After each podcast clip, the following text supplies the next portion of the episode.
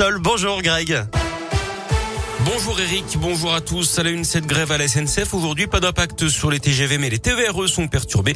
Les cheminots réclament des hausses de salaire. Le détail est retrouvé sur le site de la SNCF. Dans l'actu local également, cette directrice d'hôpital en garde à vue dans la Loire. Cette responsable de l'hôpital de Charlieu et de l'EHPAD de Saint-Nizier sous Charlieu est soupçonnée d'avoir détourné 250 000 euros. D'après le pays rouennais, la suspecte âgée de 49 ans a été interpellée chez elle à Riorges. Elle est accusée d'avoir attribué un marché public de sécurité à une entreprise créée par l'un de ses proches en 2015. Cette société qui n'a fourni aucune preuve de prestation quelconque, une partie des fonds qui lui étaient versés par les établissements de santé revenait ensuite sur les comptes de la directrice. On reste dans la Loire avec cet accident de la route. Hier à Saint-Etienne, deux fillettes de 6 et 9 ans ont été renversées par une voiture. Ça s'est passé sur un passage piéton vers 17 heures. Le véhicule conduit par un homme de 70 ans était en train d'en doubler un autre au moment du choc. La plus âgée des deux filles a été grièvement blessée et transportée à l'hôpital Nord. L'automobiliste lui a été placé en garde à vue.